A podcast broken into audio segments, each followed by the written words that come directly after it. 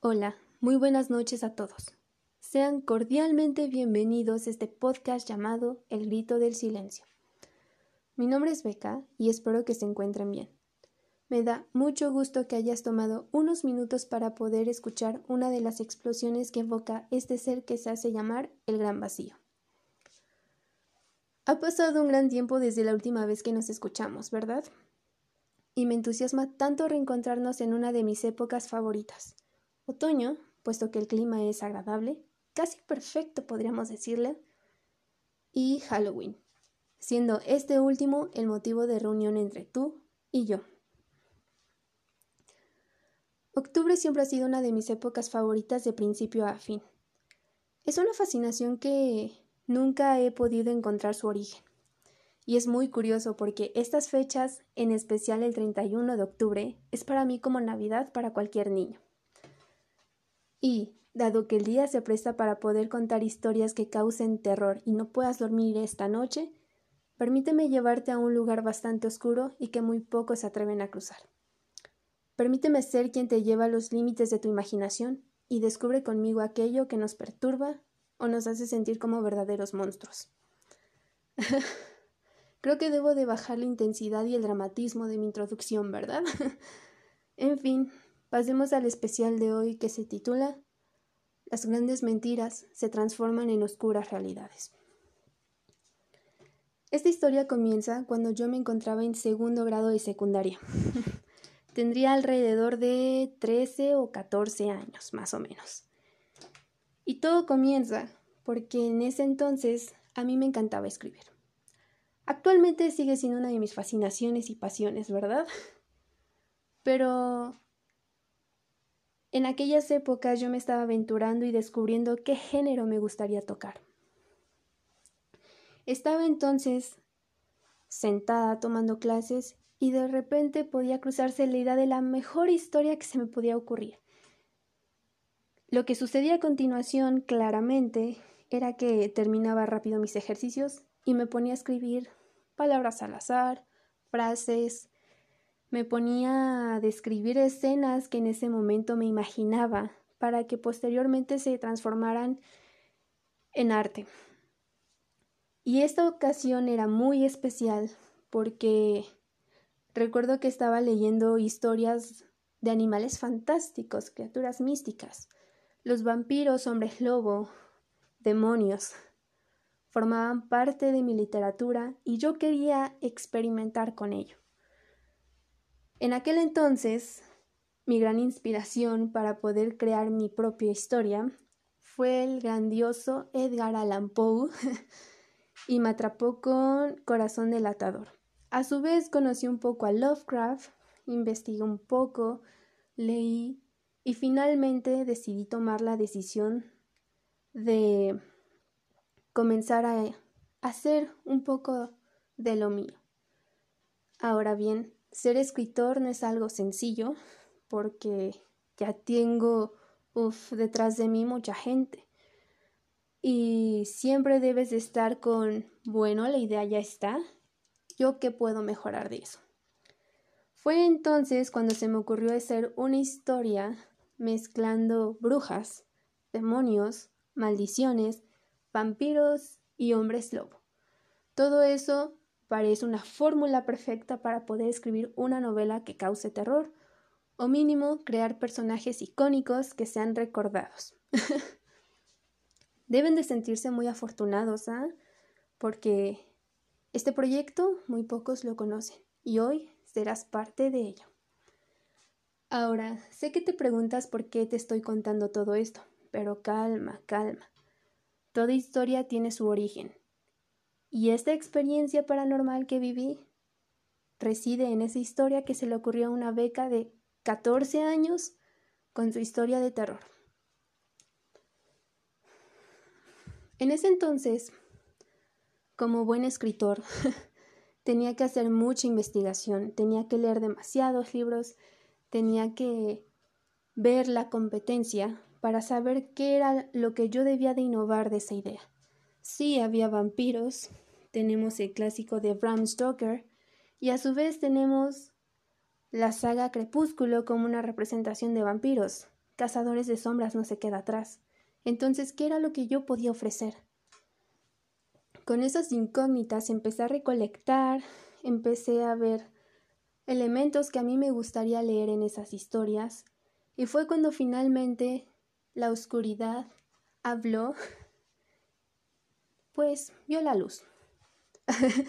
Vaya, eso es un poco contradictorio. Cuando la oscuridad habló, vio la luz. Ok, no pasa nada. Ahora, había elementos de esa obra que debía de considerar y anteriormente mencioné que quería meter una bruja y esa bruja iba a hacer todo el desastre y toda la trama se iba a centrar en ella. Pero ¿qué elementos debía de tener esa bruja para que se hiciera realidad? Ahora bien, parece una tarea sencilla, dentro de la cual tú como espectador puedes decir que solamente me limitaba a la imaginación y a leer.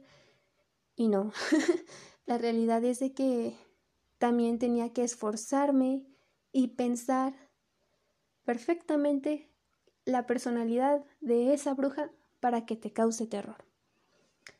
A su vez, tenía que crear microhistorias dentro de una historia para que pudiera cobrar vida y tenga esa esencia que tú puedas percibir y decir, no me voy a meter con ella.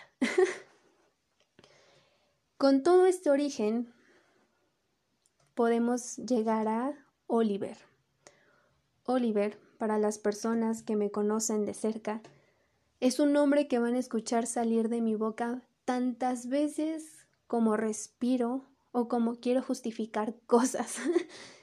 y Oliver comenzó siendo un personaje de esta novela que les estoy contando un poquito, mismo que no tenía tanta personalidad como lo tiene ahora. Oliver era una persona que tenía la apariencia de un niño, tendría alrededor de 10 años, no era tan grande, pero tenía una, una peculiaridad, perdón, porque se entrelazaba con la historia de nuestra bruja. Mm, ya vamos entendiendo por dónde voy, ¿verdad?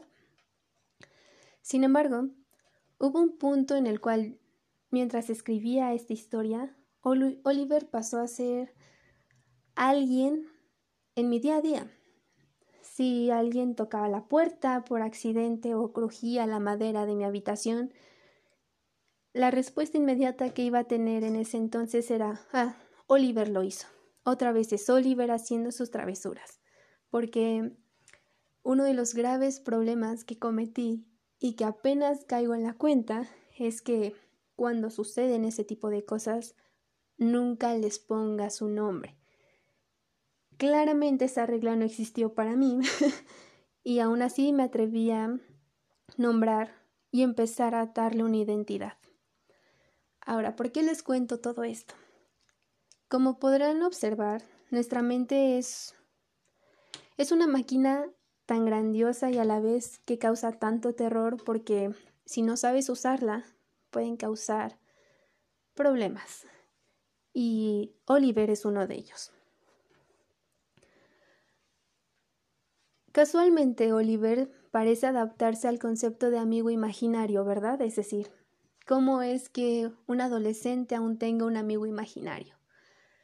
Pues ese concepto evoluciona a lo que se denomina como tulpa, pero para poder enlazar y adentrarlos a esta extraña historia, tenemos que clasificar los conceptos. Tulpa es un concepto procedente del misticismo budista, y esto significa que es un ser u objeto creado mediante poderes mentales o espirituales. Ya empieza a sonar más familiar, ¿verdad? y Oliver es precisamente eso. ¿Y cómo es que se logra crear un tulpa? Con mucho entrenamiento mental y a su vez poner energía para que se materialice o logre manifestarse eso que tú quieres. Curiosamente, insisto, coincidió mientras yo estaba escribiendo mi novela de terror, un incentivo más para llamar todas esas fuerzas y energías del universo. y siempre tenía muy presente este personaje con este nombre, Oliver, Oliver, Oliver. Las primeras veces parecía algo gracioso. Yo culpando a un ser inexistente que solamente cobraba vida dentro de mis historias y que lo usaba como pretexto cuando sucedían cosas que no tenían explicación racional. Si se movía la silla, Oliver lo hizo. Si alguien tocaba la puerta, Oliver lo hizo. Si se me perdía algo, Oliver lo movió. Sí, pasé de decir que los duendes escondían mis cosas a ser Oliver quien lo hacía. Y todo esto comienza a, escalar y a escalar y la gente comenzaba también a normalizarlo. Todos mis amigos decían, ah, Oliver hoy viene contigo, ¿verdad? Creo que de manera inconsciente todos comenzamos a darle ese poder a ese ente o a esa energía que al final de cuentas una pequeña mentira comenzó a escalar y ella misma no sabía que era una mentira y se transformó en realidad. Pasaron los meses después de comenzar a escribir los primeros cinco capítulos de mi novela y pues todo empezó mal. Recuerdo que las pesadillas eran comunes, sin embargo, como puedes eh, concluir o deducir, esto se debe a que como mi mente se quedó con esa última información de lo que estaba escribiendo, pues mi inconsciente me daba esos escenarios o me hacía soñar cosas que yo había relatado. Sin embargo, estos sueños comenzaron a tornarse oscuros y extraños cuando yo veía ahí gente que no conocía. Había rostros que jamás en mi vida los había visto o cruzaba palabras con personas y en épocas diferentes. Fue ahí cuando noté que ya no era solamente una historia. El problema con Oliver también comenzó cuando a altas horas de la noche sentía presencia, probablemente su gestión debido a lo que estaba escribiendo y sigo diciendo que es su gestión, pero comenzaron a suceder eventos en casa muy particulares que me hicieron detenerme en ese entonces y tratar de dejar de nombrar a esta entidad como Oliver. Bueno, pues claramente no aprendí mi lección porque sigo nombrándola, pero lo curioso era que a mí no me atacaba directamente. No, nunca me molestó a mí, pero sí molestaba a otras personas externas, como bien es el caso de mi familia.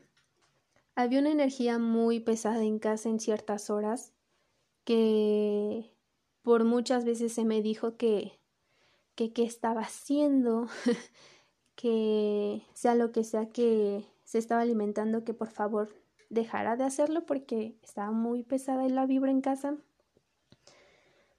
Había ocasiones donde me contaron que les llegaron a tocar la puerta, eh, veían sombras en la noche y como en casa tenemos una mascota, esa mascota también alcanzaba a ver cosas porque se quedaba mirando fijamente un punto de cierta habitación y se quedaba estática, no se movía nada. Una de las anécdotas que me contaron es que ah, una sombra acarició a mi perro y pensábamos que se trataba de algún otro familiar, pero no. Era algo que pues claramente no, es, no era físico, y todo pareció calmarse y relajarse cuando se echó agua bendita, porque en una ocasión recuerdo que estaba listándome para el colegio, poniéndome el uniforme, eh, había subido a mi habitación para, pues, agarrar suéter y darme los últimos retoques en el espejo para no ir tan despeinada al colegio. Y recuerdo esto muy particular porque fue fue ese momento dentro del cual yo dije, no, tengo que darle fin a esto, tengo que dejar de, de llamar a Oliver porque está dañando, está invadiendo un espacio que no le pertenece. Y fue cuando estaba subiendo las escaleras y volteo de reojo para ver a mi perrito porque claramente los perros son como bendiciones y pues es mi bebé. y recuerdo que cerca de donde estaban sus platitos había un cable que sobresalía por la conexión, creo que de internet o de teléfono. Y entonces veo como ese cable que estaba sobre los platitos, más bien los platos estaban encima de ese cable, salen volando muy feo, como si alguien los hubiera empujado o alguien se hubiera tropezado con el cable. En ese momento yo no pensé en algo malo, algo paranormal, vaya, porque mi primera reacción fue alguien se resbaló, ya sea mi mamá o pues mis hermanos, alguien se tropezó y movió la comida de mi perro. Pero ya nadie estaba en ese área donde estaba mi perrita. Entonces fue algo que nos choqueó a todos, sobre todo porque el perro empezó a gruñir, ladró y se echó a correr y se escondió pues a su cama. Y fue ahí cuando decidimos bendecir la casa y, y comenzar a tener otra actitud hacia lo que yo estaba haciendo o enfocar esa energía en otras cosas para tratar de calmarse. Y evidentemente se calmó y ya no hubo tanta molestia por parte de Oliver. Sin embargo, Oliver sigue vigente. Déjenme les digo que no nunca se fue.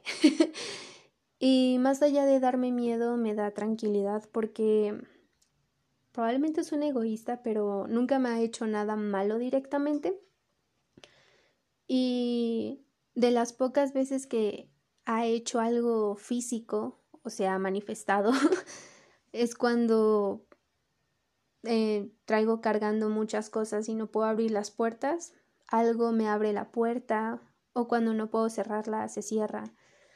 Yo creo que Oliver ha aprendido que en esta casa todos nos llevamos bien, tratamos de llevarnos bien, no, no hacemos nada malo realmente.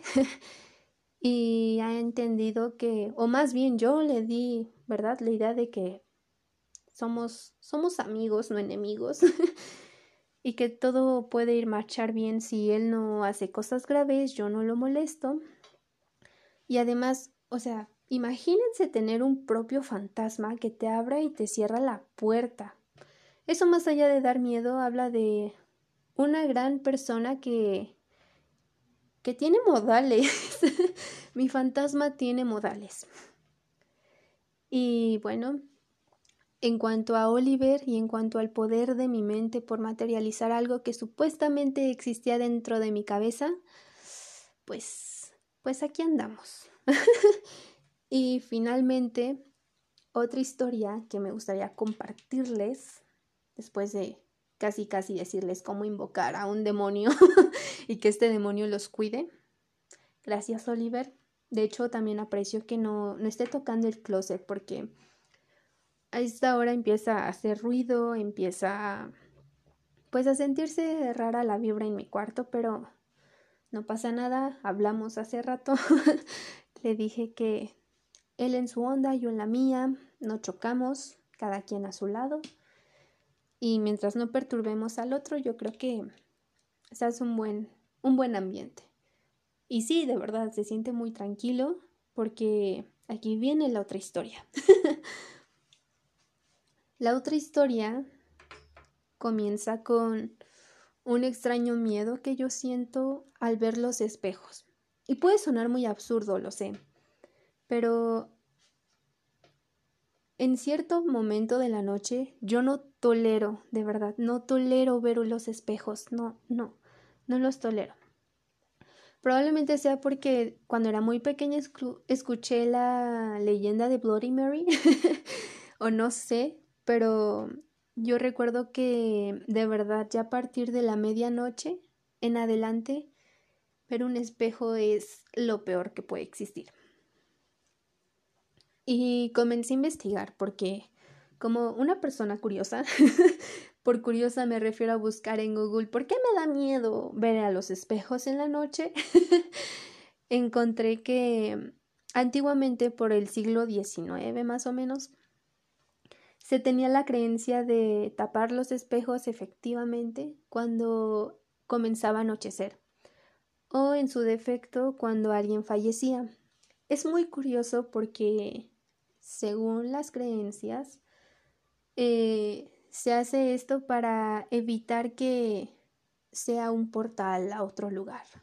Y a ese otro lugar nos vamos a referir al más allá o a otra dimensión. Lo cual estaría muy genial, o sea, me gustaría ver qué hace mi otra versión mía en otro lugar. Creo que sería interesante.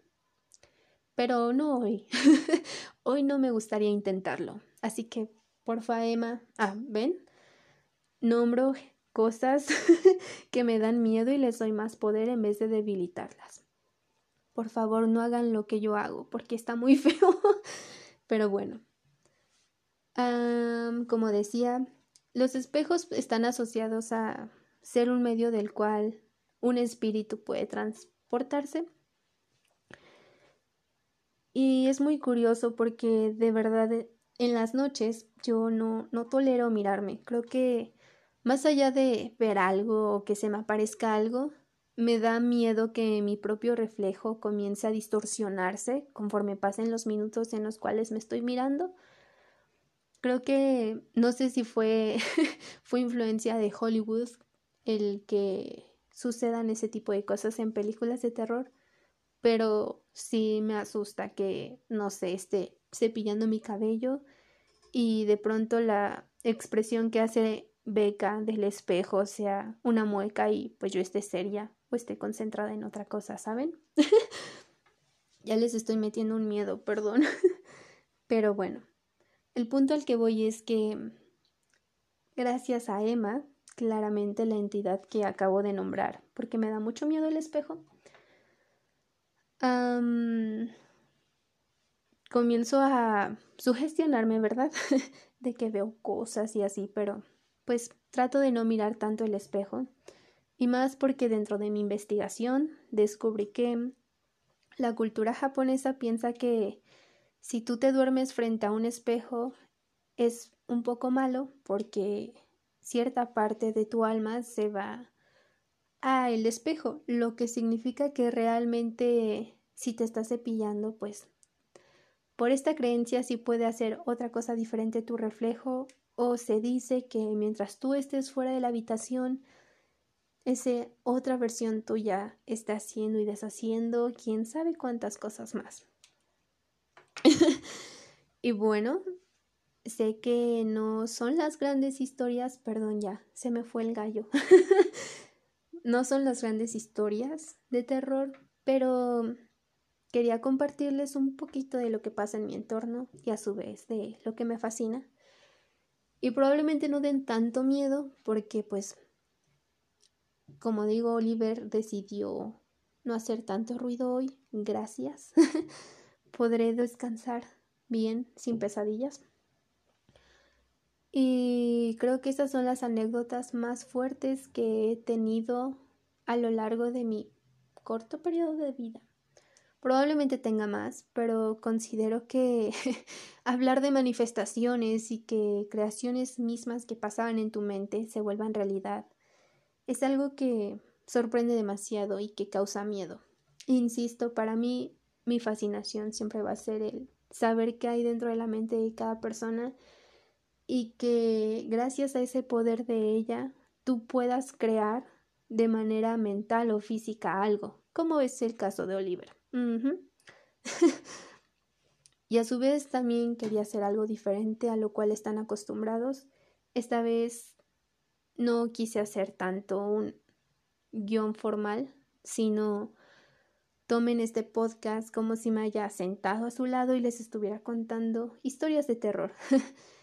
Así que, como conclusión de este maravilloso podcast es que las grandes mentiras se transforman en oscuras realidades y a veces nosotros no somos lo suficientemente fuertes para poder afrontarlas. Y puede que tarde o temprano esta oscuridad termine por llevarse toda la luz y no sabemos hasta cuánto podemos sobrevivir.